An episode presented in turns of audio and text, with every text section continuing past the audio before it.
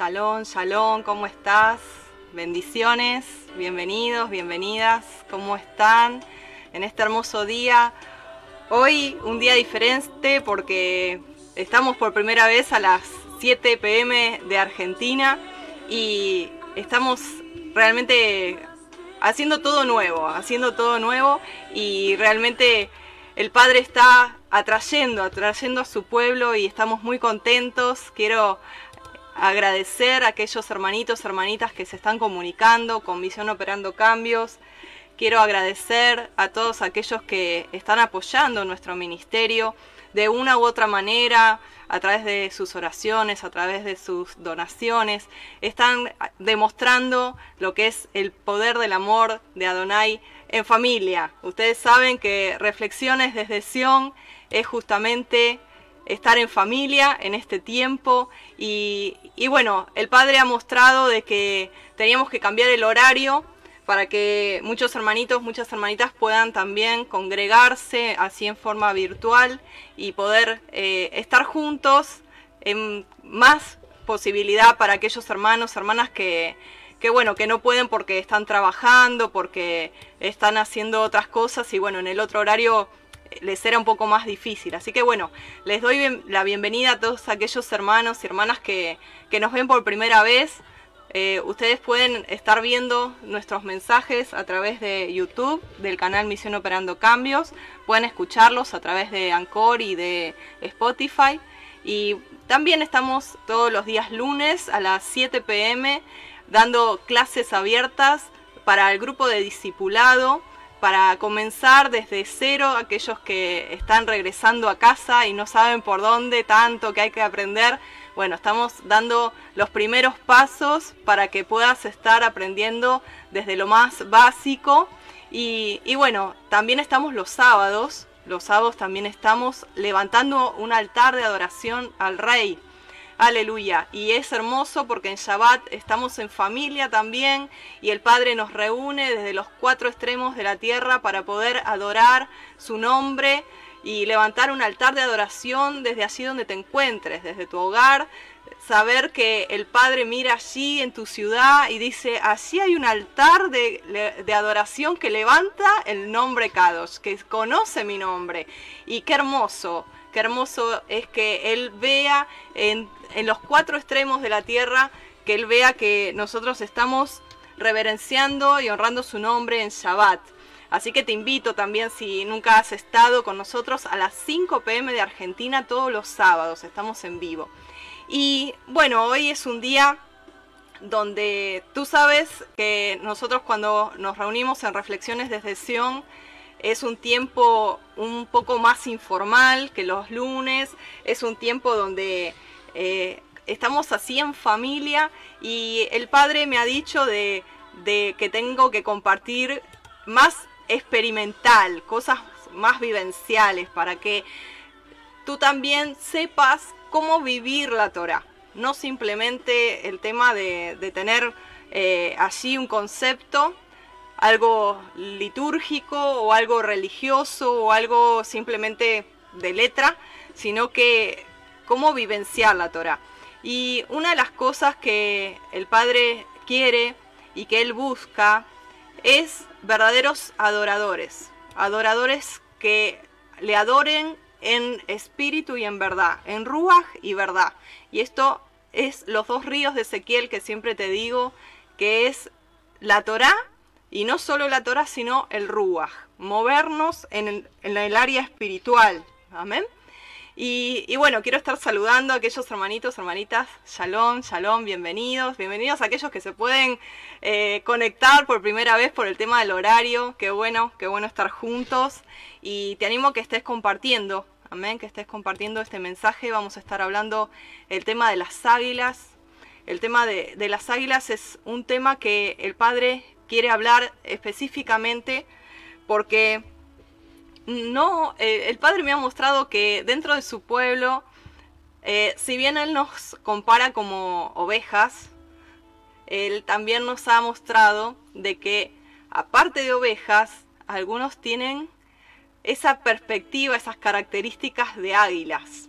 Y vamos a estar hablando de ese tipo de creyente, de ese tipo de hijo de Elohim, que por eso el título es un desafío a las alturas espirituales, porque una de las características del águila es que enseguida le queda chico el lugar. Enseguida le queda chico el lugar. Es como que va a una quejilá o va a una congregación y, y aprende rápido, come rápido, se alimenta y resulta de que en un momento es como que se siente enjaulado.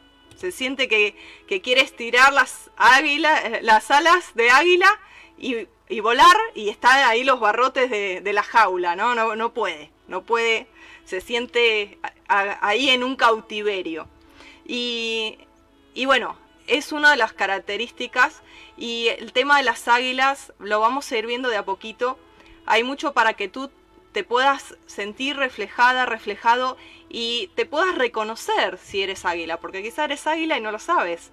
Entonces es importante poder entender y conocer qué somos como identidad también, en lo que es adoración, en lo que es comunión con Elohim, en lo que es profundidad de intimidad, porque no todos llegan a la misma intimidad.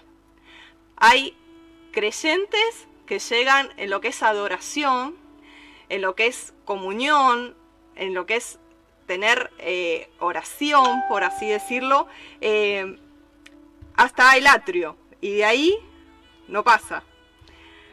Hay otros que llegan hasta el lugar santo, que sería, el atrio sería, eh, vamos a decir, en la carne, en la carne. Va a la reunión, vuelve, pero no hubo cambio en su vida. ¿Sí? O sea, sabe las canciones, canta, sabe la palabra, pero no hay un cambio en su vida. Es una vida religiosa. Entonces, son los del atrio. Ahora después están los creyentes del lugar santo. Y esos son los del alma, un poco más adentro, se adentran un poquito más. Son los del alma. ¿eh? Son las ovejitas del alma, ¿sí? Ay, qué linda esa canción, ay, qué hermoso, ay, qué bueno que estuvo la administración, qué buena la palabra, qué buena la enseñanza, pero llegan a la parte emocional o racional y pasan todo por acá, por la mente, ¿eh? como habíamos hablado, ¿se acuerdan del espíritu de Javín? Y, y se inflan de orgullo intelectual, y, pero queda ahí, porque es algo almático. El alma todavía no fue quebrantada. ¿Eh? El grano de trigo no cayó todavía en tierra y murió, sino que está ahí, está ahí. Y percibe, ¿no? Es como cuando la riegan, ¿no? Percibe el agua al espíritu, percibe, percibe, se emociona, llora, se ríe frente a una alabanza, frente a una adoración. puede ser de acuerdo al temperamento más emocional, más racional, pero está ahí. Es el lugar santo. ¿Eh? las ovejitas del lugar santo, así, en las emociones. Un día estoy súper con ganas y otro día no, no voy a ningún lado porque hoy no tengo ganas. O no oro porque no me siento bien, no tengo ganas. Y, y es como yo me siento. Es como yo pienso. Es como yo tengo o no tengo voluntad. Entonces el alma todavía está viva. Todavía está ahí. Está gobernando el alma. Y entonces ahí eh, son las ovejitas del lugar santo, ¿no? Llegan al lugar santo, chapotean un poquito los pies en el río del espíritu y después, bueno, ya está, ya me sentí bien, me hizo cosquillita en la panza, listo, me voy a mi casa. ¿eh? Me dio un poquito de paz, me sentí mejor, pero después durante toda la semana, de nuevo con bajoneos, de nuevo con tristezas, de nuevo con enojos, de nuevo, eh, hasta que va a cargar pila de nuevo en el próximo Shabbat. ¿eh? o en el, próximo momento de congregación. Y, pero hay un lugar que es el lugar santísimo. Es el lugar donde allí habita la gloria, donde habita, allí estaba el arca del pacto con los querubines, que representa el trono. Y representa adentro que hay la Torá, la vara de Aarón que reverdeció, el maná, cada cosa tiene su significado. Y así, cuando el sumo sacerdote entraba una vez al año, en Yom Kippur, tenía que estar súper, súper, súper santo, purificado, porque si no, se moría en el intento. ¿eh? La gloria, el peso de gloria, lo fulminaba si estaba en pecado. Si había olor a carne, ¿me explico? Si había alma ahí viva. Entonces, en ese lugar había continuamente incienso, continuamente. Había como, aparte, se mezclaba el, olor del incienso, que representa la adoración, con la nube de gloria, la Shekinah.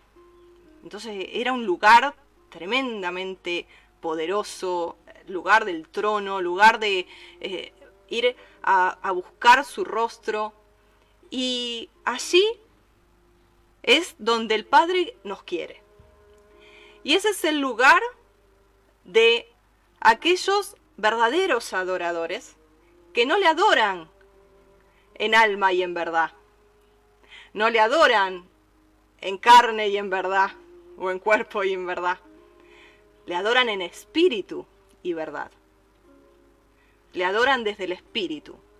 Son aquellos adoradores águilas que empiezan a remontar vuelo, empiezan a remontar vuelo.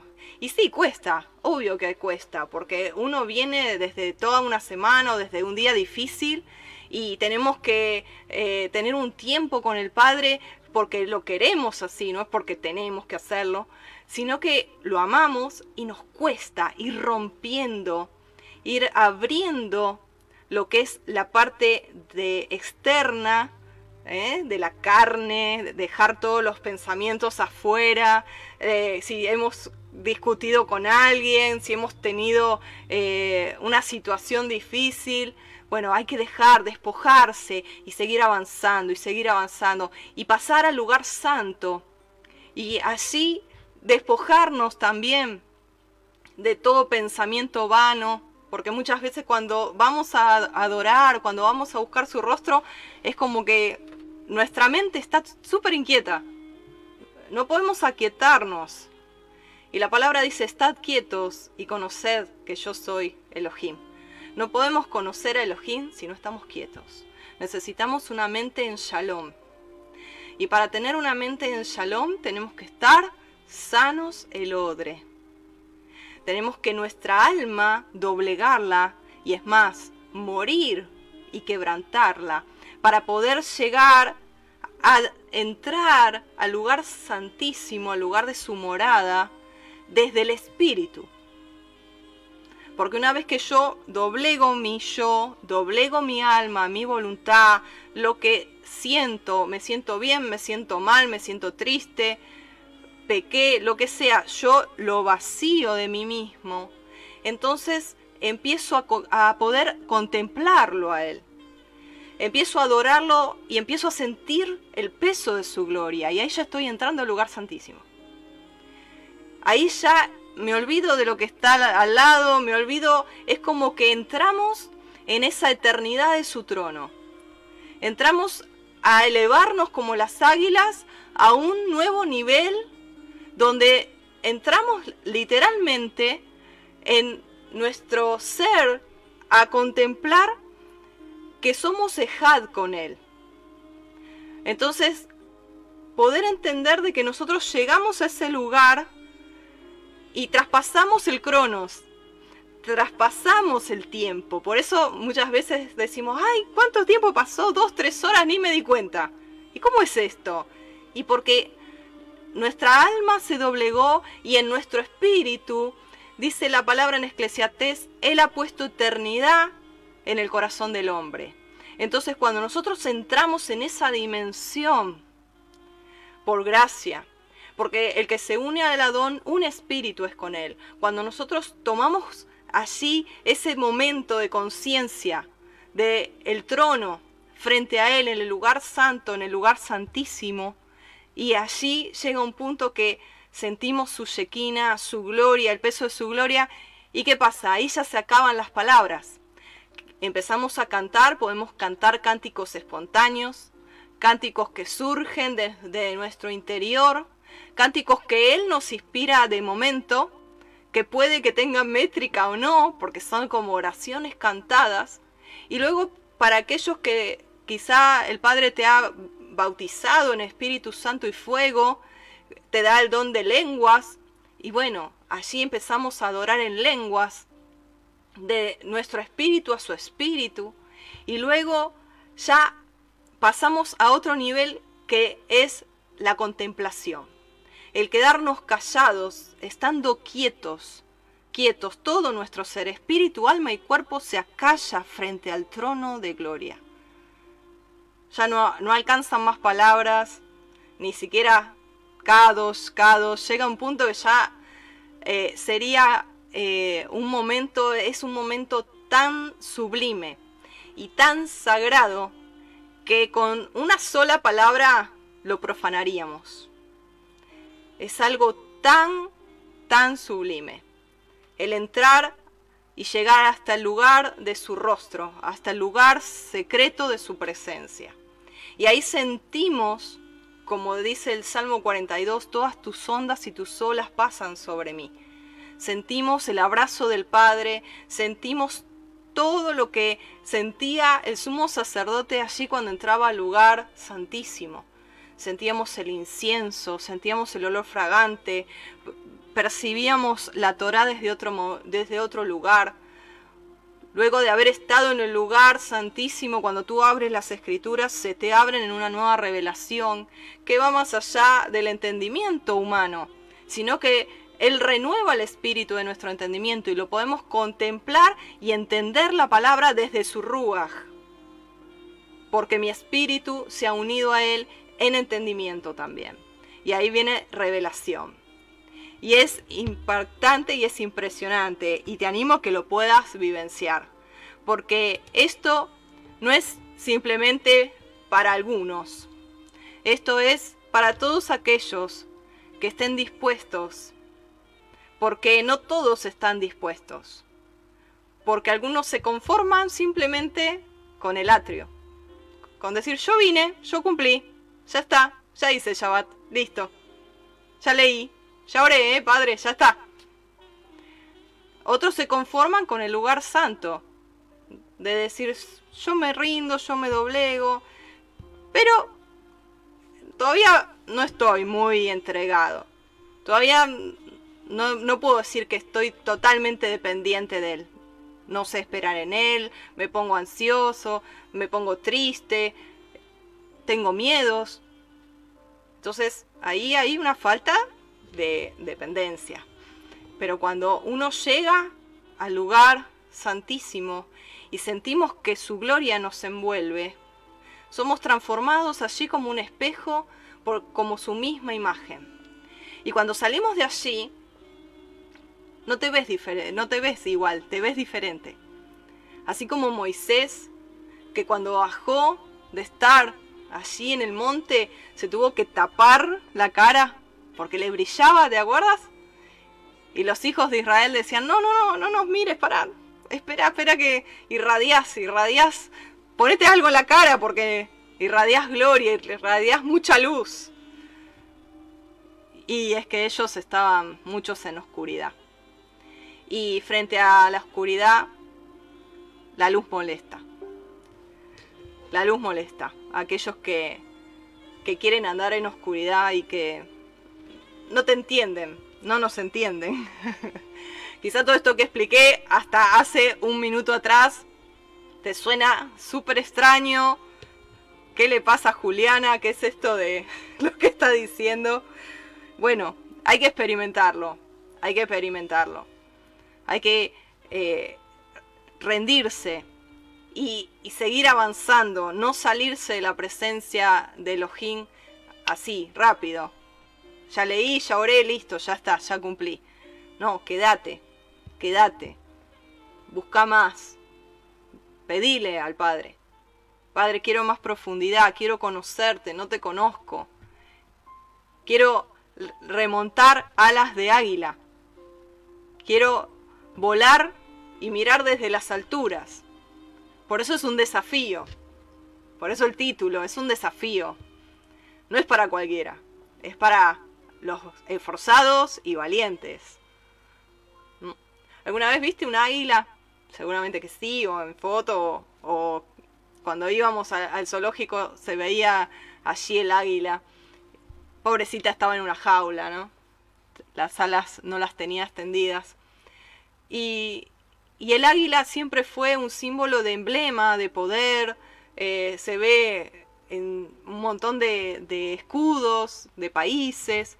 Pero también en la palabra tiene que ver el tema del águila. Y Él es el gran águila. El Padre es el que nos cobija, el que se refiere a sí mismo como el que nos cuida, el que nos provee, el que nos protege y el que nos hace andar en nuestras alturas. Allí en Deuteronomio 32, 11 y 12 dice, como el águila que excita a su nidada, revolotea sobre sus polluelos, extiende sus alas, los toma, los lleva sobre sus plumas, Yuhed solo le guió y con él no hubo Dios extraño. Así como el águila con sus polluelos, así es el Padre con nosotros. Nos guía, nos toma, nos hace eh, ese cobijo de revolotear y extender sus alas sobre nosotros. Y en Éxodo 19:4 dice, vosotros visteis lo que hice a los egipcios, y cómo os tomé sobre las alas de águila, y los he traído hacia mí.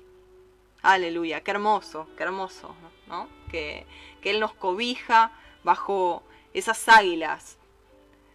Y también en el Salmo 36.7 dice, cuán preciosa, oh Elohim, es tu misericordia. Por eso los hijos de los hombres se amparan bajo la sombra de tus alas.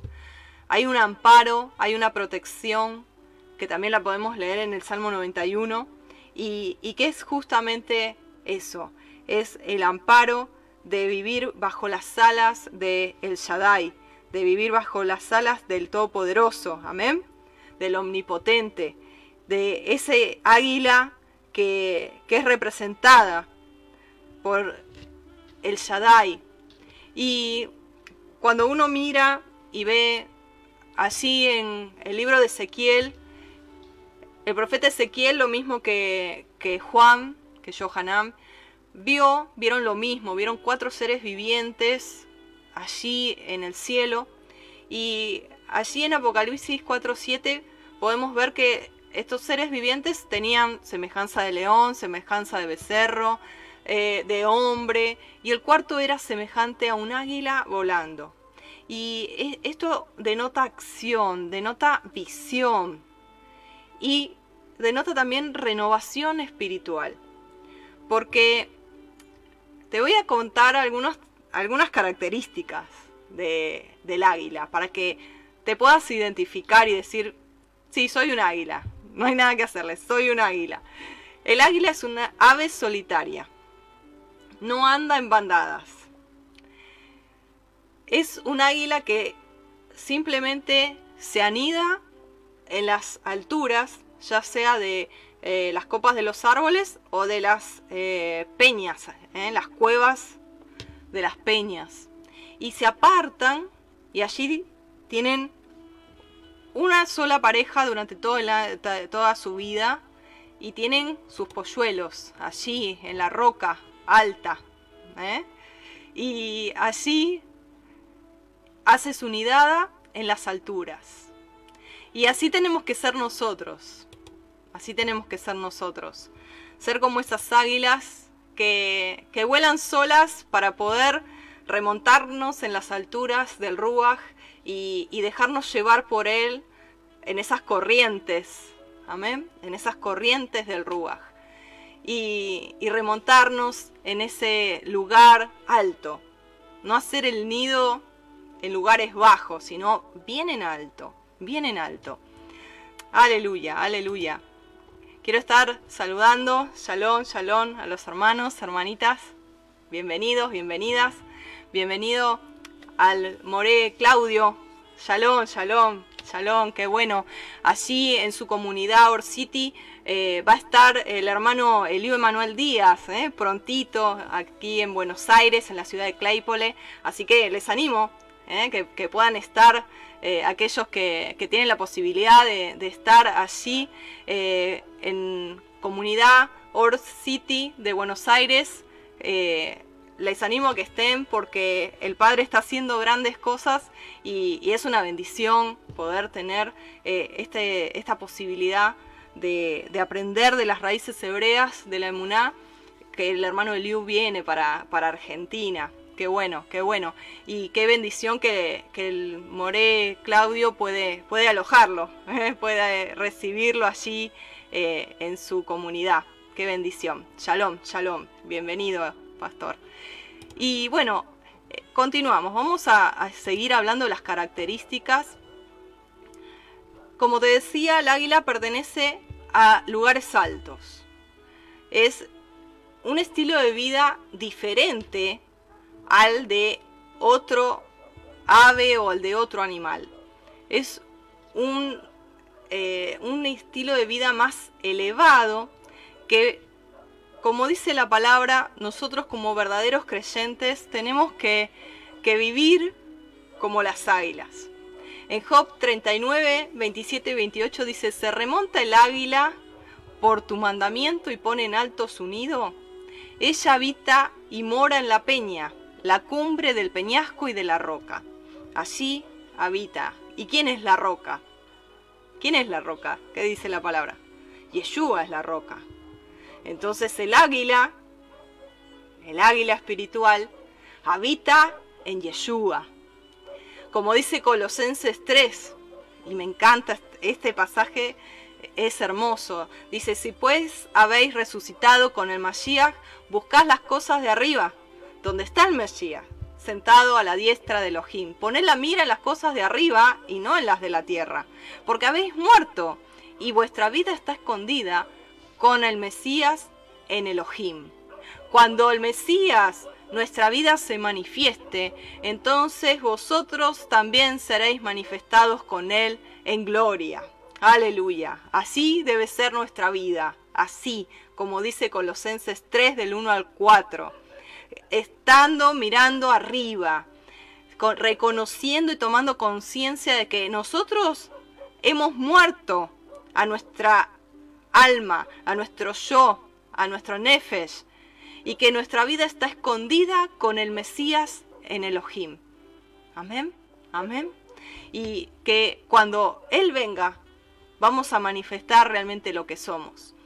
Por eso, así como el águila, no buscar las cosas bajas del mundo, sino poner la mira en las cosas de arriba, en las alturas, en las alturas. Amén. Sabemos que el mundo está revolucionado, sabemos que miramos para cualquier lado, para cualquier lugar de tecnología, está la enfermedad del coronavirus por todos lados, pero nosotros tenemos que poner la mira arriba, arriba, y no temer, y no temer, y confiar en ese Salmo 91. Ninguna plaga tocará nuestra morada. ¿Por qué? Porque vivimos en las alturas, bajo la sombra del águila poderosa que es el Shaddai. Amén. Porque guardamos su Torah, guardamos sus mandamientos, porque vivimos en pacto con Él, en fidelidad, en amor, en obediencia. Y Él es fiel, y Él es fiel. Aleluya. Isaías 41 dice, los que esperan a Adonai tendrán nuevas fuerzas. Levantarán alas como las águilas Correrán y no se cansarán, caminarán y no se fatigarán. Como las águilas, levantar alas. La característica de un, ala, de un águila espiritual es fuerza espiritual, intuición y creatividad, iluminación del ruaj. Tiene otra percepción, tiene una claridad el águila tiene como una mirada telescópica. Donde otros no llegan, el águila llega. Tiene una revelación mayor. Tiene una conexión con el Ruach más profunda o más elevada, pero no porque esté en otro nivel, sino porque justamente se rindió más, se doblegó más, murió más. Entonces hay que bajar para subir. No hay que subir para subir. Hay que bajar para subir. El reino es siempre al revés. Es dar para recibir, bajar para subir, morir para vivir, ¿eh? perder para ganar la vida y así. Amén. Entonces, características que estamos dando de, el águila para que te sientas reflejado reflejada y digas, soy águila y si no lo soy, quiero serlo. Tengo ese anhelo, estoy medio apagada, medio apagado. Es como que estoy volando raso y quiero más. Quiero más altura. Amén. Entonces, características, fuerza espiritual, claridad de visión, intuición y creatividad, iluminación del espíritu. Ve el cuadro completo, ¿eh? desde las alturas se eleva sobre lo material para ver lo espiritual y tiene mayor conexión con el Ruach. Amén. Ahora, ¿qué podemos aprender de esto del el vuelo del águila? Porque si nosotros vemos un video de cómo vuela el águila, cómo se levanta, porque el águila se esfuerza para elevarse, porque es un animal pesado, es un animal grande. Dice que algunos llegan a pesar 7 kilos. Entonces necesita esforzarse ¿eh? para romper, eh, así como un avión, ¿no? Que va rompiendo allí eh, como a contraviento, ¿no? Va rompiendo y va levantando, levantando alas. Y una vez que alzó vuelo y alcanzó la altura, sabe aprovechar las corrientes del ruaj, las corrientes del viento, porque ruaj es viento. Entonces sabe aprovechar las brisas, cuando viene el viento que adelante avanza y ahí sopla fuerte y ahí el viento corre con, con las alas del viento y sabe planear, se deja llevar por el ruach, se deja llevar, no está todo el tiempo esforzándose para tener una vida espiritual. Porque si uno se esfuerza y se esfuerza y se esfuerza por, por ser más santo y se esfuerza y se esfuerza y se esfuerza, en realidad ese yo no está muerto. Lo estoy haciendo en mis fuerzas. Y voy a terminar cansándome. Voy a terminar frustrándome. Porque no lo voy a lograr. Entonces simplemente tengo que rendirme yo, rendirme para empezar a planear en las alas del Ruach, para dejarme llevar por las corrientes del Ruach. Y entonces Él va a hacer que yo tenga hambre por la oración. Él va a hacer, va a surgir, va a poner en mí el, el querer como el hacer, según su buena voluntad. Y no va a ser un esfuerzo humano. Porque todo lo que viene del brazo de carne, ¿qué pasa? Cae. Cae. Todo lo que se edifica en la carne, al Padre no le agrada. Aunque sea un ministerio, aunque sea un proyecto, aunque sea tu propia vida espiritual. Porque no tiene que haber ego, no tiene que haber yo. El yo no tiene que estar, ni siquiera para orar, ni siquiera para depender de mi vida espiritual. Yo no sé si me doy a entender, pero esto me ha pasado. Yo no te lo digo porque lo leí en un libro, esto me pasó. Por eso te digo, te, vas a frustrar porque a mí me pasó. Te vas a cansar y te vas a sentir que no servís para, para el reino, que no servís para Elohim, que no te acepta, que no eres agradable a, él, porque ahí entra todo el espíritu de condenación, de acusación, ya ahí vienen a hablarte, ¿eh? todos los argumentos del enemigo. Pero es porque tu ego no fue rendido. Cuando ya el yo no está, el enemigo no tiene más autoridad. Porque ya no tiene dónde agarrarse más. Porque mira por un lado en tu corazón y dice, veo a, Yeshua. Mira en tu mente, veo la mente de Yeshua. Miro en la voluntad, veo a Yeshua. ¿Y dónde va a entrar? No entra a ningún lado. Ve a Yeshua por todos lados. No hay lugar para el diablo. Entonces, tenemos que dejarlo ser a Yeshua en nosotros, rendirnos. Y eso produce en nosotros santificación. Si yo sé que el Padre me está enseñando que tengo que aprender más la Torá, más las escrituras de la perspectiva hebrea, ¿qué voy a hacer? ¿Me voy a desgastar? ¿Me voy a encerrar 10 horas? ¿Voy a estar todos los días ahí, ahí, ahí? Te vas a terminar cansando, estresando. Te lo digo porque me pasó.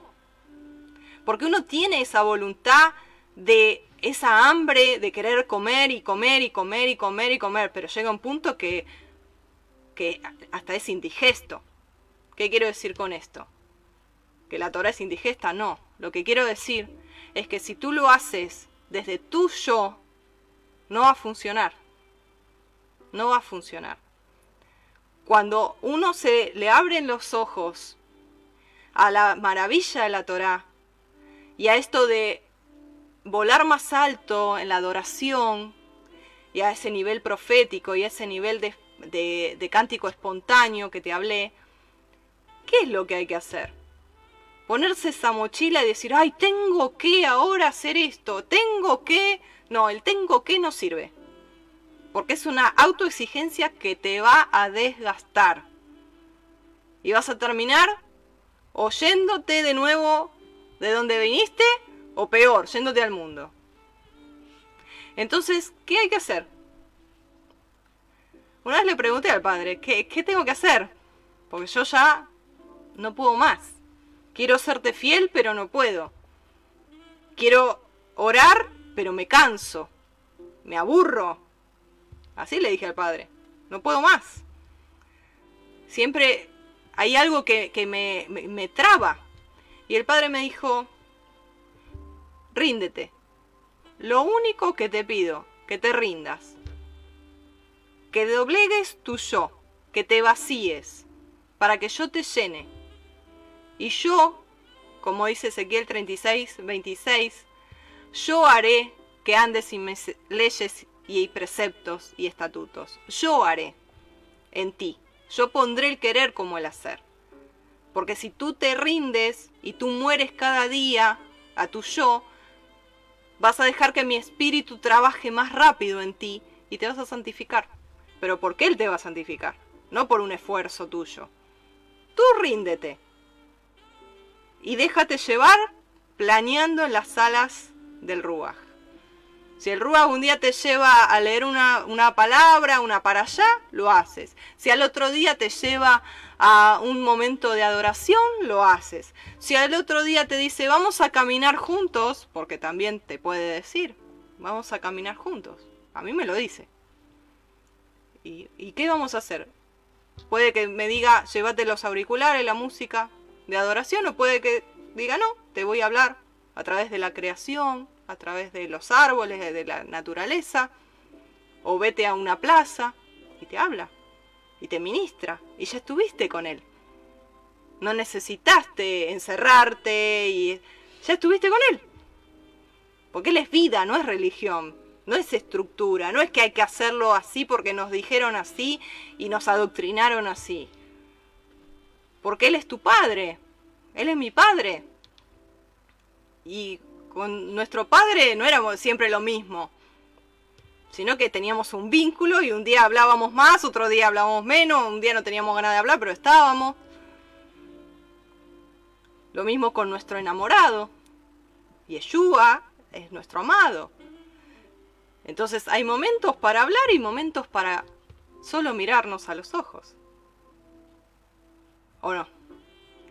Es un nivel de profundidad mayor, sí que lo es. Pero por eso es un desafío a las alturas. Por eso es un desafío. Porque podemos lograrlo, sí que podemos lograrlo. Es vaciándonos y muriendo a nuestro yo. Muriendo a nuestro ego. Muriendo, como decía Pablo, lo tengo todo por basura. Todo lo que estudié, todo lo que aprendí. Y Pablo era el chico 10 de Gamaliel, ¿eh? Pablo era el mejor fariseo de los fariseos y que tenía un celo por la Torá impresionante. Y él dijo, lo tengo todo por basura, con tal de vaciarme a mí mismo y conocerle a él. ¿Por qué? porque Pablo entendió que tenía que morir. Por eso Pablo decía, cada día muero. Porque él entendió que con ese orgullo espiritual no iría a ningún lado. Porque con ese orgullo espiritual, Yeshua lo tiró del caballo. Y le dijo, ¿a dónde vas?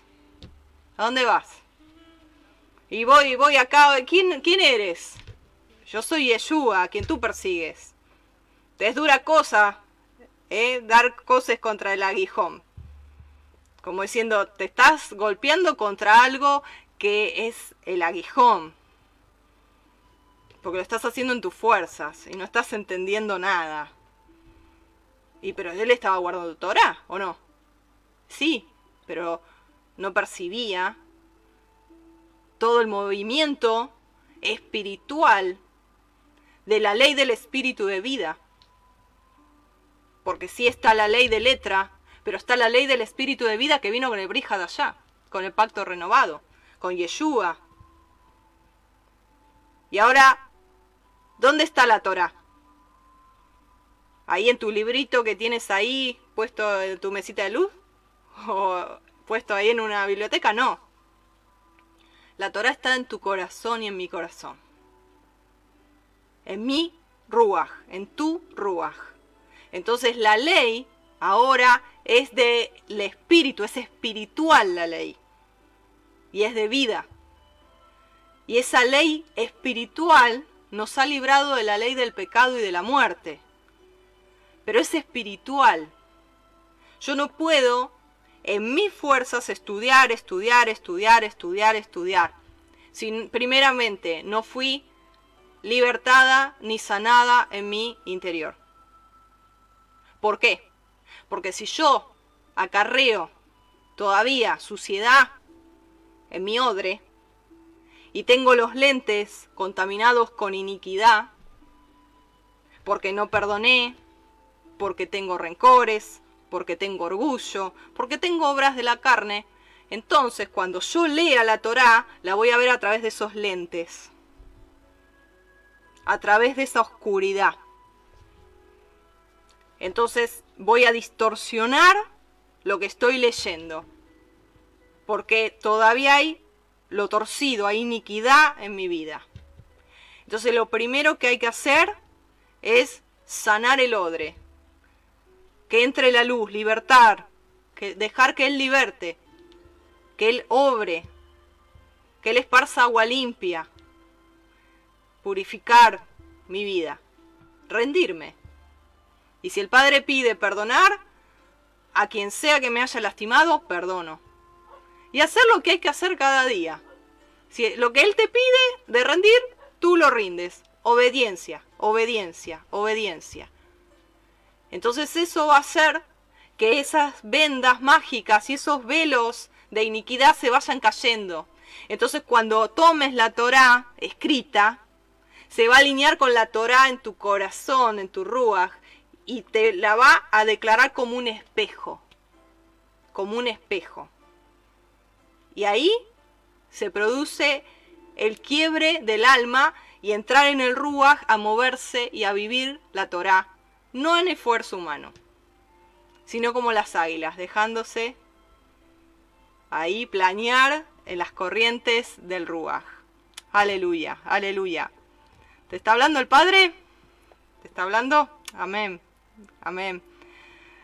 Qué lindo que es Él, qué bueno, qué bueno como Él, Él ministra a sus hijos y, Él quiere que, que no seamos eh, esa posición de, de menos que águilas.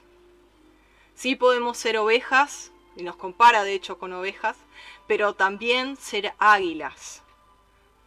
Porque si nosotros, por ejemplo, podríamos compararnos con una gallina, ¿no? Y la gallina ¿qué hace? Picotea, picotea y, y vuela, no. Tiene un vuelo muy sobre el ras del piso. Es un vuelo, se le llama vuelo rastrero, ¿eh? porque arrastra, es como que muy, muy poquito.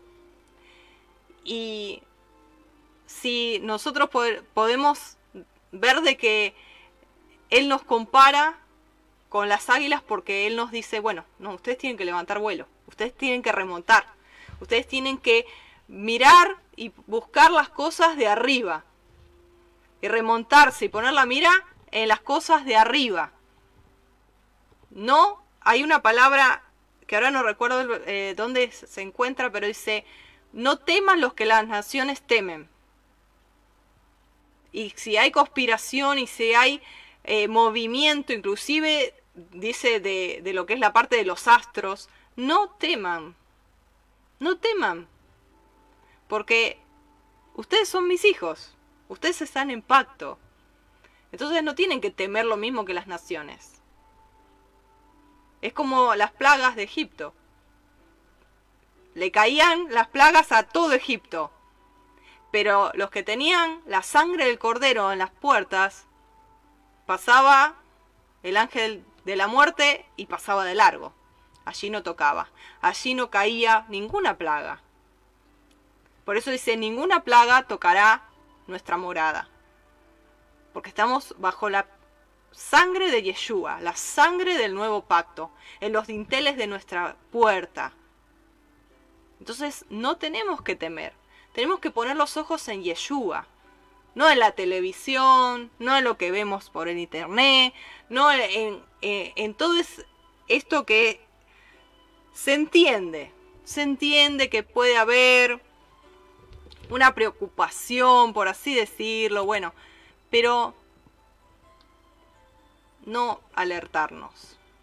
No alertarnos, ser prudentes, obviamente, como siempre lo fuimos, cuidándonos, como siempre nos cuidamos. Pero no alertarnos, no temer, porque nosotros sabemos en quién hemos creído o no. Amén. Sabemos en quién hemos creído.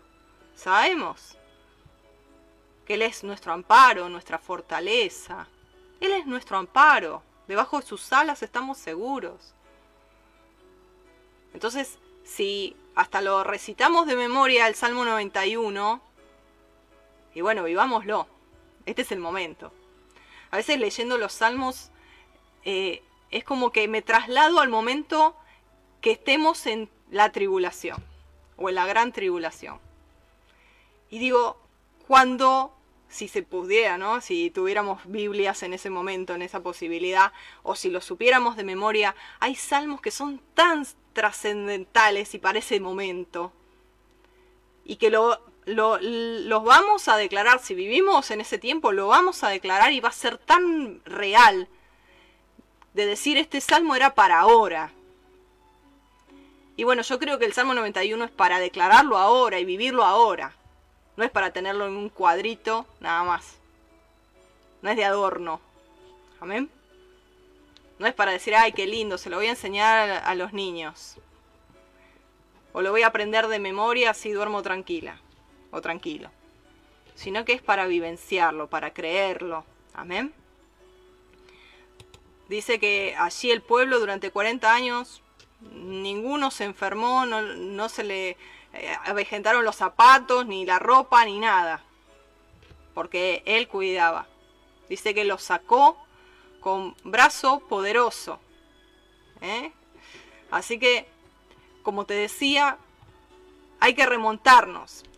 Y el Padre nos habla también en el Salmo 103, versículo 5, nos habla del águila. Y él dice que él sacia de bien nuestra boca, de modo que nos tenemos que rejuvenecer como el águila. Y esta palabra rejuvenecer tiene que ver con renovar, con renovarse. Y no sé si sabías que el águila en determinado momento de su vida experimenta por un proceso de cambio muy fuerte que se llama el replume, y e, es decir, que va perdiendo sus plumas y da lugar a un renuevo de plumas.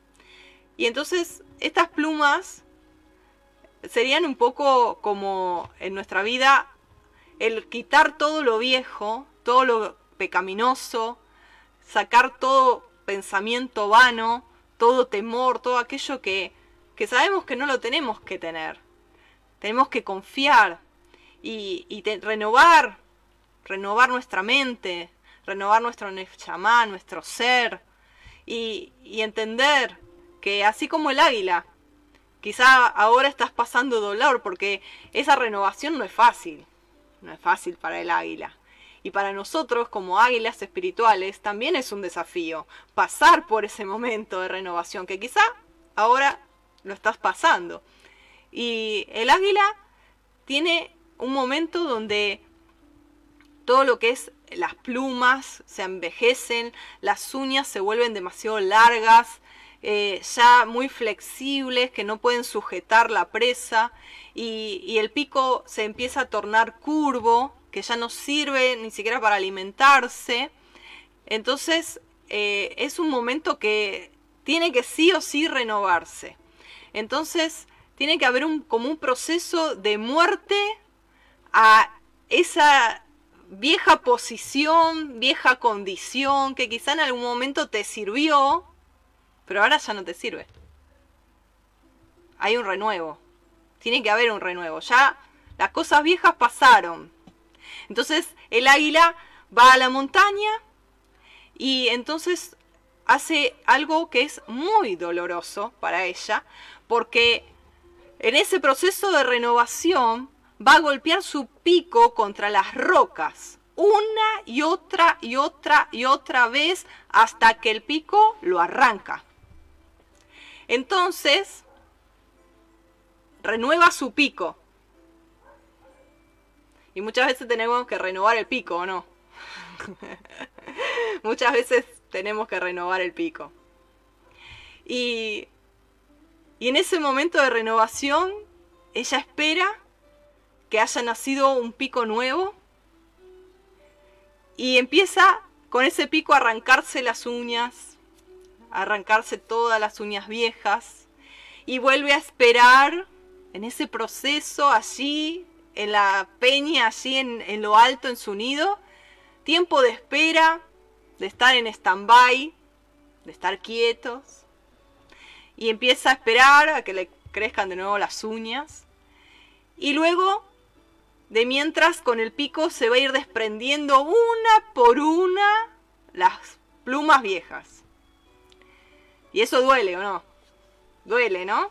Irse desprendiendo, algunas plumas están muy agarradas, y desprendiendo, y arrancándose, y arrancándose. Y después de, de todo ese proceso, tiene que esperar la cicatrización, porque las plumas están agarradas y le sale sangre. Entonces, es todo un proceso que después ella tiene que esperar a que le vuelvan a crecer plumas nuevas. Es un proceso de quietud, de espera, porque no puede volar más, tiene que estar ahí cobijada en la roca, que es Yeshua, tiene que estar cobijada, porque está muy vulnerable. No tiene plumas, el pico recién salido, las uñas tampoco las tiene, está muy vulnerable para que venga cualquier depredador y puede pasar cualquier cosa. Entonces se tiene que quedar quieta. Entonces viene la renovación, el tiempo de espera, el tiempo de verse crecer las nuevas plumas, un nuevo diseño que Elohim da, porque quizá donde había plumas marrones salen plumas blancas. Hay un renuevo de color, un renuevo de, de diseño. Y después de todo ese tiempo, cuando ya se sana, entonces viene ese nuevo crecimiento de poder volver a volar, pero ahora con mayor fuerza, porque ya las plumas viejas cayeron, ya hay un renuevo con mayor fuerza, a un mayor nivel, a una altura mayor, aleluya, a una altura mayor a un nuevo nivel. Porque ¿qué pasa? Cuando nosotros le pedimos al Padre, Padre, llévame a una nueva dimensión, a un nuevo nivel en ti, quiero, quiero más, quiero más altura. El Padre muchas veces, o quizá ahora mismo lo estás pasando, te va a llevar a estar quieto, a estar quieta, para que te empieces a arrancar las plumas viejas, el pico que te lo des, ahí. Tienes que cambiar tu forma de hablar, Tienes que cambiar tu forma de expresar. Tienes que cambiar tu forma de declarar. Tienes que cambiar tu forma de pensar. Porque de la abundancia del corazón habla la boca. Tienes que ser renovado desde el corazón para que tu boca, tu pico sea nuevo. Y es un proceso, no es fácil, no es de la noche a la mañana. Hay que esperar, estar quietos, estar en las alturas, en la roca, en esos momentos de intimidad, en adoración. Y quizá pasa bastantes meses y tú dices, ay padre, ¿cuándo me vas a usar? Ay padre, pero yo tenía un ministerio y ahora estoy acá, que no puedo hacer nada y me siento una inútil. No, espera, es un tiempo de renovación. El Padre está tratando contigo como águila para que luego tú puedas levantar y extender las dos alas y mostrar al mundo invisible para la gloria de Adonai el nuevo diseño que Él ha hecho en tu vida. Y para poder volar más alto y poder extender las alas en las corrientes del Espíritu. Aleluya. Baruch Hashem. Y hermoso. Y todo eso fue a través de un cierta forma de martirio o de morir, A esa vieja águila y renacer a una nueva. Y empezar a remontar más rejuvenecida, más vigorosa, con nuevas fuerzas, renovarse para poder llegar a otro nivel. Ahora, ¿qué pasa? Dentro de ese proceso, dentro de ese proceso que, que el Padre nos, nos lleva a hacer, a veces es tan fuerte y a veces es tan doloroso el hecho de estar allí a solas, eh, golpeando contra la roca, ¿eh? las palabras, el pico, la renovación, es doloroso, es doloroso. Entonces, a veces, el Padre me ha mostrado de que hay águilas que quedaron a mitad del proceso y que quedaron cautivas en ese lugar de la roca allí en las alturas. Porque así como están los vientos del Ruach, que son buenos, también hay vientos contrarios allá arriba. No es todo tan fácil. Entonces, esas águilas que están vulnerables, que recién ahora le están saliendo las plumas, sienten de que ya perdieron el tren, ya no sirven más, que, que fueron muy laceradas, muy lastimadas, están muy heridas y se rindieron, no entendieron el proceso, que justamente de eso se trataba, de un proceso de renovación. Escucharon el engaño del enemigo que habían sido desechadas. Escucharon el engaño y la mentira de Hasatán diciéndoles, ya está, para ti ya no hay más esperanza. Mira cómo quedaste. Ya no hay más no hay más oportunidad para ti. Y han quedado allí, en las cuevas, en un lugar de cautiverio, y no se dan cuenta, dentro de esa oscuridad de la cueva, porque no salen a la luz, de que sus plumas ya están nuevas, de que ya fueron renovadas y que es tiempo ya, que el proceso terminó pero quedaron tan heridas que quedaron con la mentalidad del proceso, ¿me explico? Quedaron con la mentalidad de ese momento de desierto, de ese momento de difícil, de tristeza, de muerte. Y quedaron allí, no se dieron cuenta de que ya están renovadas, que ya tienen pico nuevo, que ya pero quedaron con esa mentalidad del yo no puedo, que, pero pobrecita de mí, con autocomiseración y, y lo que yo pasé, Juliana, tú no sabes, y yo no, no puedo volver a servir a, a, Donai, porque bueno, a mí me, la verdad que el pastor, el líder me traicionaron, me quebraron el, el alma, yo no puedo seguir más así, y no entendiste de que eso fue parte del proceso para morir a tu viejo yo y para nacer en una renovación para mayor altura. No entendiste de que, así como el Salmo 23, hay un momento que tenés que pasar por el valle de sombra de muerte, ¿Para qué? Para que después pases más adelante y veas la mesa que Él preparó, que aderezó para ti en presencia de tus angustiadores. Para que veas cómo Él viene cuando tú te sientas a la mesa y te unge con aceite y hace que tu copa rebose. Es un proceso. Es un proceso donde hay águilas que quedaron allí atrapadas y el diablo las engañó.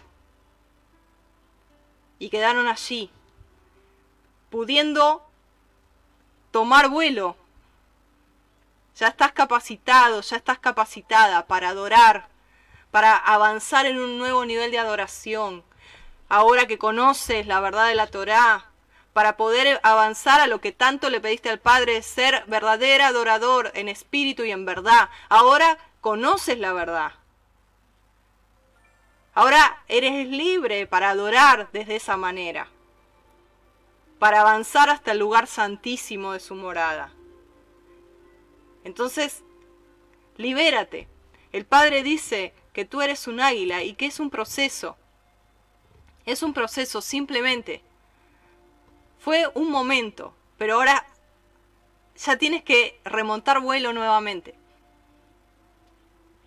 yo sé que hay etapas y este mensaje ahora está hablando a las águilas que están en esa etapa. Quizá hay otras que están entrando en el proceso de esa etapa. Pero hay águilas que ya pasaron por ese proceso. Y sin embargo, quedaron tan heridas y con tanta frustración que no pueden remontar vuelo en el Ruaj. Porque se llenaron de amargura, se llenaron de resentimiento, de falta de perdón, y no pueden entrar a, remontar alas en el Ruaj. Porque quedaron lamiéndose las heridas y culpando a todo el mundo de lo que pasaron. Aún a Dios aún la falta de perdón y el resentimiento es contra el Padre Celestial. Porque hay que sincerarse. Porque muchas veces uno dice, Padre, yo te serví, Padre, yo hice lo mejor de mí y terminé acá, desplumada y sin pico. ¿Qué es esto? ¿Así me pagás? ¿Así me pagás todo mi esfuerzo, todo mi esmero, todo lo que yo di por amor a ti y a las almas? ¿Y así me pagás? A mí me ha pasado, no sé si a ti, a mí me ha pasado. Por eso te lo cuento. Lo que yo te cuento es porque lo pasé. Te lo vuelvo a repetir. no es porque lo leí en un libro. Y uno se frustra hasta con, con el ojín y no lo entiende. dice, no entiendo, ya no entiendo, no entiendo. ¿Qué hago acá? ¿Qué hago acá? No, no, ¿Otra vez? ¿O peor que antes? No es que empecé de cero, empecé de menos 10. no empecé de cero, empecé de menos 10. Pero el Padre es fiel. El Padre nos hace entender y Él hoy te está haciendo entender que estás en un proceso, es simplemente un proceso. Llega un punto, un día de que el Padre dice, listo, ya está. Ahora remotalas de nuevo. Te estoy llamando de nuevo a salir al ruedo y a servirme. Ya estás preparada. Vamos, elévate, elévate. Empieza a adorar de nuevo, empieza, empieza, empieza. te vas a dar cuenta que te va a ser más fácil y que no va a ser tanto esfuerzo humano. ¿Por qué? Porque te renovaste.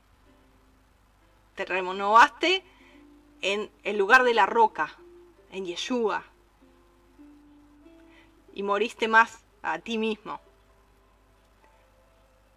Entonces, quiero volver a aquellas águilas que me están escuchando y hablarte de parte del Padre, del Abacados, que te dice, ya está, ya hay un renuevo en tu vida. Ya créelo. Sal, sal de ese lugar. Viste como, no sé si ves eh, si nos ves seguido, pero te voy a explicar algo. Nosotros hacemos lo que es liberación de cautiverios. Y en un momento nosotros cerramos los ojos porque sabemos que tenemos ojos espirituales. Y el Padre de hecho nos revela dónde está nuestro lugar de cautiverio. Y yo quiero que hagamos eso ahora, ¿qué te parece? Te voy a guiar a que ahí donde estés, si tú estás diciendo, este mensaje es para mí. Yo no sabía qué me estaba pasando, pero ahora el Padre me hizo la luz, me reveló esto. Bueno, si este mensaje es para ti, cierra tus ojos. Ahora. Padre, quiero alabarte, quiero bendecirte. Gracias porque tú eres nuestro libertador, porque tú nos guías a toda verdad. Padre, gracias porque tú buscas verdaderos adoradores que te adoremos en ruaj y en verdad. Y tú quieres darnos libertad. Y gracias, Padre, porque tú te ocupas en forma personal de cada una de nuestras circunstancias. Y tú, Padre, has enviado este mensaje a aquellas hermanas y hermanos águilas que están pasando por este proceso de transformación, de renovación, que quieren volar más alto pero se sienten indignos, que quieren volar más alto pero sienten que están debilitados, que están cautivos en ese lugar, en esa cueva oscura, porque han pasado en estos últimos tiempos, quizá meses, quizá años, de desplume, de arrancarse el pico, de golpearse una y otra y otra vez contra la roca. Padre, tú hoy estás mostrando de que ese proceso en alguno de mis hermanos y mis amadas eh, ha concluido, pero que están heridos en su corazón y han quedado a través de lo que han sufrido en ese lugar de cautiverio, en esa cueva allí en lo alto, y han venido vientos contrarios. Y aún han venido como esos depredadores que suben hasta allí, que son serpientes, a buscar su vida, porque han estado vulnerables. Padre, tú hoy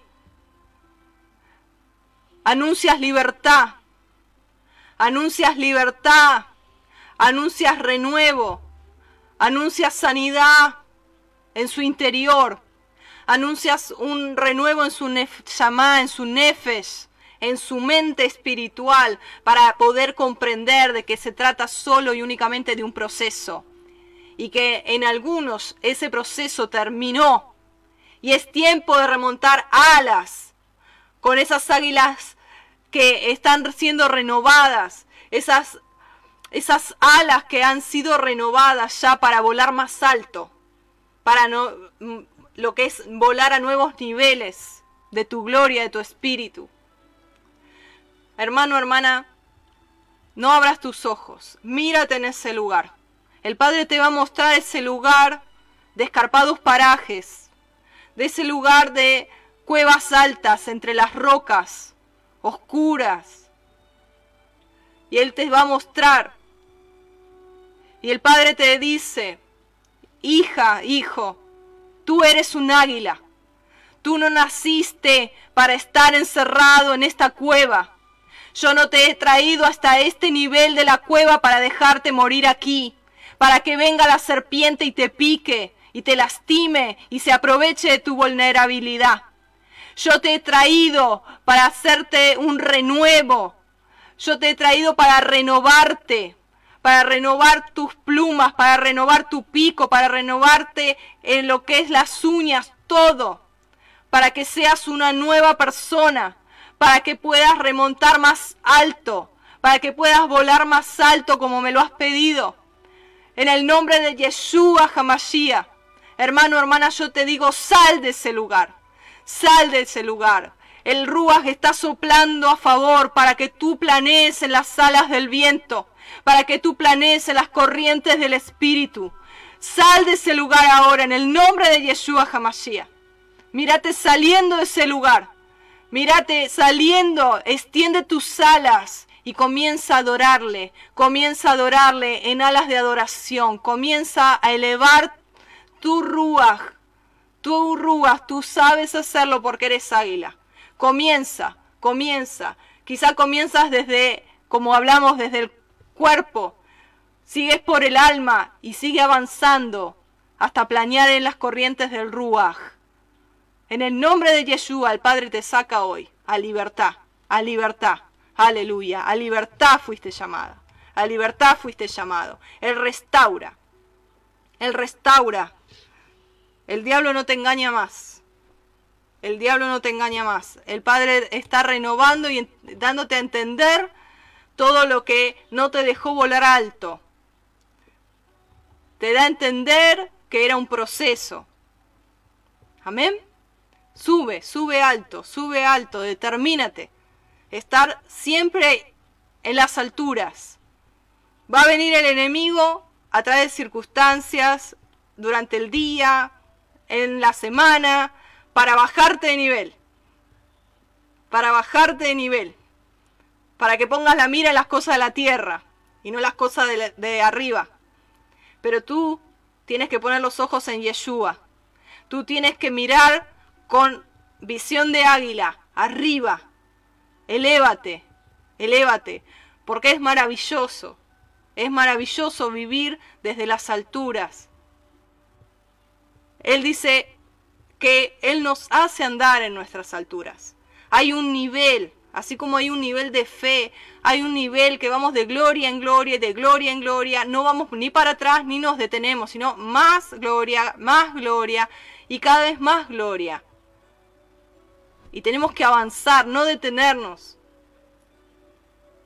Tenemos que renunciar a todo pensamiento vano, a todo pensamiento rastrero, a todo conformismo, a toda mediocridad, a todo materialismo. Y tenemos que avanzar y proponernos que a partir de, ahora queremos ser águilas, queremos avanzar y volar y dejarnos llevar por las corrientes del Ruach. Amén dejarnos llevar por Él. Y así dejar que Él nos hable, que Él nos ministre y ser transformados a su misma imagen. Amado, amada, el Padre hoy te sacó de ese lugar de cautiverio. Si puedes creer, conforme a tu fe será hecho. El Padre me ha mostrado de que hubo águilas que salieron y desplegaron las alas y empezaron a volar. Y el, el Ruach te ayuda porque empieza a soplar, empieza a soplar para elevarte. Él te ayuda en tu debilidad, Él te ayuda. Déjate de mirar lo que te hicieron, deja de mirar el pasado, déjate de mirar cómo eras, quizá extrañas el diseño antiguo y ahora donde había color marrón y color blanco y ay, pero a mí me gustaba el marrón, no importa. No importa. Estás con él. Estás a un nuevo nivel de profundidad con él, a una nueva altura con él. Lo demás hay que desestimarlo. Hay que sacarlo para conocerle más a él y estar más cerca, más alto más alto. Amén. Adorándolo. Porque el objetivo nuestro, fuimos creados para qué? Para adorarle. No hay, no hay otra, otra cosa. Fuimos creados, dice la palabra, para adorarle. Todo lo que respira, alabe allá. Ayuhed Todo lo que respira. Tú respiras, yo respiro, alabemos allá. Para eso fuimos creados. Cuando nosotros somos alineados a ese estilo de vida de adoración, entonces planeamos en las salas del Ruach y dejamos atrás todo viento contrario, dejamos atrás toda tormenta porque nos metemos en el ojo de la tormenta, sabemos que allí hay quietud y reposo. Entonces, hacemos oídos sordos a lo que el mundo dice, a la convulsión del mundo, al temor del mundo, a la competencia, a la rivalidad entre hermanos, a tantas cosas que son rastreras, que son mediocres. Levantemos vuelo, levantemos vuelo con él, porque no, no volamos solas las águilas, volamos con nuestro amado Yeshua, volamos con él. Por eso somos enamoradas de Él. Porque sabemos y hemos contemplado su rostro. Sabemos lo que es ese lugar santísimo de su morada. Y no lo cambiamos por nada. Ni siquiera por las plumas que quizá eran más lindas que estas. O un ministerio. O algo que hemos hecho, un proyecto. O nuestra vieja vida. O lo que sea. No lo cambiamos por nada. Con solo conocerle a Él y amarlo y servirle. Eso es lo sumum. Lo demás es todo gloria humana. que nos sirve? que nos sirve? Aleluya. Aleluya, dice la hermana Susana. Y yo digo lo mismo. Aleluya. Baruch Hashem. La hermana Teresa también. Qué bueno, qué bueno. Y bueno, para ir concluyendo, quiero saber desde dónde te estás comunicando. A ver, vamos a escribir desde dónde se comunican, porque hoy hablé mucho, no me traje agua, pero bueno, ya, estamos concluyendo. Y bueno, quiero saber, yo ya hoy hablé todo lo que tenía de parte del padre, pero quiero saber de, en reflexiones de decisiones así. ¿eh? Interactuamos como familia, amén. ¿Sí? Aleluya. A ver, cuéntenme desde dónde. Sí. A ver si me dicen. Sí, enamorada de Yeshua. Qué bueno. Amén, claro que sí. Aleluya. Shalom, shalom la hermana Carmen. Shalom. Qué bueno, qué bueno. ¿Cuántos hermanos que... Te animo que estés compartiendo, amén. Shalom, Alicia. Qué bueno. Alicia, ahí, ah, el hermano Job David desde Chile, desde Chile. Bendiciones, bendiciones ahí a Chile, shalom, qué bueno, bendiciones. Y sé que, bueno, hay hermanitas que, nos ven desde México, hay hermanas de, de acá de Argentina, a ver, sí, de la hermana Amapola de Río Negro, Aleluya, aleluya. ¿Quién más está? La hermana Susana, sí, también de, eh, de Argentina. Eh, de Quilmes, la hermana Cincano. Qué bueno, qué bueno. La hermana Alicia de Nuevo Laredo. ¿eh? Ahí la hermana Susana dice que le gustaría que los hermanos envíen testimonios. Ay, qué lindo. Amén. Sí, muy buena idea, Susana. Es hermoso, es hermoso contar el testimonio. La hermana Susana contó su testimonio y yo le pedí permiso y lo hemos publicado, el testimonio de ella de cuando salió del cautiverio. Y, la verdad que es glorioso lo que el Padre hace. Es, es hermoso lo que Él hace. Y, y nos edifica. Amén. Nos edificamos mutuamente con, y nos alentamos mutuamente con los testimonios entre nosotros. Amén es edificarnos los unos a los otros, como dice la palabra, y, que todos somos miembros de un solo cuerpo. Aleluya, aleluya. Shalom, shalom. Dice la hermana eh, Lucy, shalom, dice, me llevo a las alturas de autoridades terrenales. Muy bien, aleluya, que me dijeron que fue un milagro. ¡Wow! Baruch Hashem, qué bueno, qué bueno. El Padre es fiel, el Padre es fiel. Él no nos deja. Y bueno, amados, yo creo que ya estamos concluyendo, pero eh, concluyendo en este tema, quiero aprovechar estos últimos minutos para nuevamente agradecer su compañía. Para nosotros es hermoso poder estar en EJAD cumpliendo la voluntad del Padre y siendo familia. En lo que es reflexiones desde Sion, eh, me gusta compartir con ustedes como familia en lo informal y, saber de que, de que estamos y que no y que no somos allí como islas cada uno en su lado sino que eh, somos uno en él. Amén. Y que a ver la hermana Susana dice Juliana cuente lo que el Señor me mostró ah y yo, bueno, no, eh, yo lo voy a contar, No, contalo tú, ahí escribilo, Susana. Susana tuvo una visión eh, de... No lo voy a contar, voy a decir esto nada más. Quiero que ella lo escriba. Eh, sobre Israel, sobre la bandera. Fue hermoso lo que, lo que me contó del testimonio. Y, y fue ahí donde el padre le confirmó que era ovejita de Israel. Qué lindo, qué lindo. Y bueno, la hermana Surelia dice que ha sido toda una confirmación esto que hemos compartido. Amén, qué bueno, qué bueno. Aleluya. Qué hermoso, qué hermoso que, el Padre esté confirmando ¿no? y, hablando, hablando a nuestras vidas y, y desafiándonos. Él siempre nos desafía más. Él confía en nosotros. Él confía en nosotros, Él nos tiene fe. él nos tiene fe de que, nosotros eh, podemos hacerlo, podemos lograrlo con su ayuda y, que está en nosotros no fallarle, porque lo amamos, Él conoce nuestro corazón.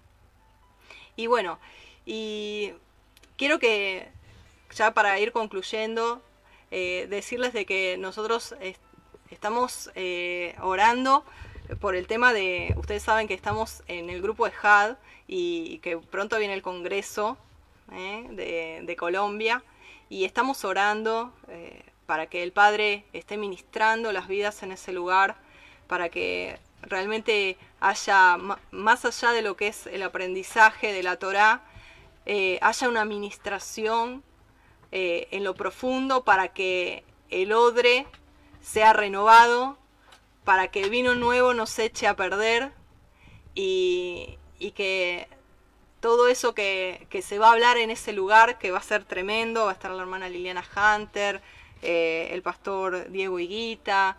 Eh, sí, yo creo que, es importante poder eh, orar, orar para que el Padre obre.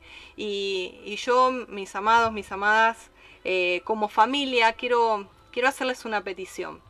Ustedes saben que junto con mi familia, la familia Doldán, algunos han visto como nosotros adoramos desde la sencillez de nuestra casa.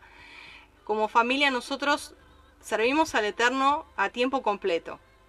Tanto mi esposo como yo, como Natanael que enseña hebreo, eh, estamos a tiempo completo para la obra de Adonai. Así lo mandó el Padre y contamos con su apoyo. Contamos con su apoyo porque eh, aquellos que estamos en Argentina y, quizá, bueno, eh, también en otros países saben que no es fácil el tema de llegar hasta Colombia, la estadía de Colombia y todo lo que eso conlleva. No es gratis, ¿me explico? O sea, sí, todo bien, todo lindo, pero necesitamos los recursos y sé que el Padre nos lo va a dar para poder estar en ese lugar. Por la fe, obviamente el Padre ya nos confirmó. Nosotros obramos por fe, no, no por vista, porque sabemos que el Padre tiene una palabra para llevar a ese lugar y, el Padre nos ha confirmado que quiere que, que yo vaya a ese lugar para dar esa palabra. De hecho, ya me la ha dado. Entonces, no hay duda que Él quiere que yo esté ahí. Ahora, yo, desde todo mi corazón, yo sé que cuento con ustedes. Yo sé que cuento con ustedes. Porque me lo han demostrado cuando en este último tiempo estuve mal del brazo. Eh, he sentido, yo se los he comentado, pero no me canso de decírselo, tanto amor, tanta contención, tanta calidez, eh, tantas ofrendas que me han ayudado para el tema de comprarme el equipo, eh, de kinesiología, el tema de la medicación. Eh, han demostrado que realmente somos hermanos, que somos familia. Y yo desde mi corazón, oren. Y si pueden ayudar, ayúdenme. Porque, bueno, no sé qué más decirle. yo creo que, que bueno, que nos necesitamos unos a los otros y que en realidad no es para mí, es para poder llevar la palabra, porque en realidad no me, no me van a venir a ver a mí. Ni yo voy a llevar una palabra mía, ni voy a estar levantando misión, operando cambios allí arriba. No me interesa eso. A mí me interesa ser la voz, ser profeta en ese lugar y llevar la palabra que Él me manda a llevar. Y hay de mí si no la llevo, como decía Pablo. Entonces, sé que cuando Él llama, Él respalda y Él responde con recursos también. Es mi primera vez que voy a viajar en un avión. También tengo temores a veces porque es todo nuevo, pero tengo que obedecer. Y dentro de esa obediencia es un desafío también. Porque yo dejo acá mis hijos, voy a ir con mi esposo y, y bueno, yo sé que puedo contar con ustedes, con sus oraciones, con sus ofrendas, con su ayuda desde donde puedan, porque ya me lo han demostrado. Y por eso puedo tener esta confianza de abrir mi corazón y hablarles de esto. Amén. A mí no, no me ayuda, no vamos a recibir nada, nada. De hecho, vamos a dar y estamos dando, porque después quizás más adelante se van a enterar, vamos a estar ayudando a lugares, a comedores, a, centros eh, así carenciados. O sea, eh, nosotros, los oradores, no vamos a estar recibiendo nada.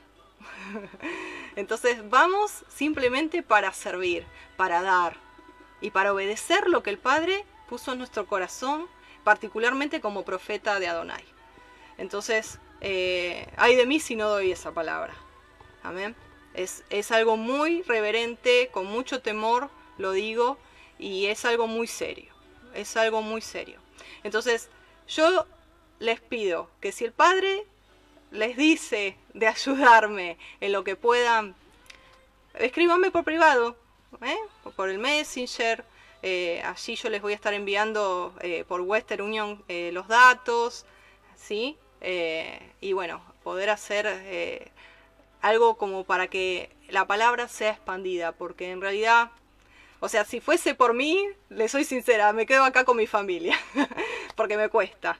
Pero aparte ustedes saben de que yo estoy todavía con el tema del proceso de la operación, todavía el tema de los viajes es de la, de, la don, nada más. Esto, esto es de la don del Padre que quiere enviarme y en obediencia yo voy. Amén. Eh, pero bueno, eh, gracias por, porque sé de que cuento con cada una de ustedes, apelo a, su generosidad y a su madurez espiritual y, a su amor para con la obra del Padre, ¿no? Con ni Misión Operando Cambio, ni Juliana, es para, para la obra, para que se extienda y que muchos hermanos, de hecho no solo los que estén ahí, sino que esto va a ser por todos lados, por todas las redes, llevada el mensaje que el Padre quiere hablar a su pueblo ese día clave. Y eso es lo, principal. Entonces yo tengo que llegar ahí. tengo que llegar a ese lugar. ¿Me entienden? Así que bueno, me despido. Que el Eterno les bendiga y les guarde. Gracias. Y bueno, si quieren me escriben por privado y seguimos hablando. Shalom. Bendiciones.